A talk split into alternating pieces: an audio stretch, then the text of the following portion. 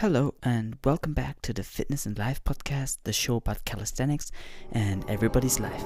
My name is Dominic, and today we're looking at something.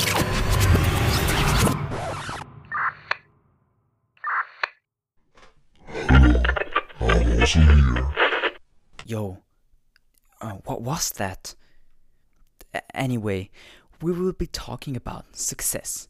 So, what do you have to do to be successful? Well, as a starter, work in your free time. For example, not being on your phone on Instagram or YouTube can free up a lot of time for other things, for example, doing something productive. You will never achieve it. Stop talking. I just want to help. Uh, What are you even doing here? So do I. I'm just in your fears. I also want to help you. I'll stop the podcast.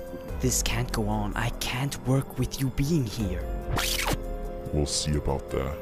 And remember, Dominic, you are stupid in thinking that. Next episode, I will show you. You see, I'm not here for a reason.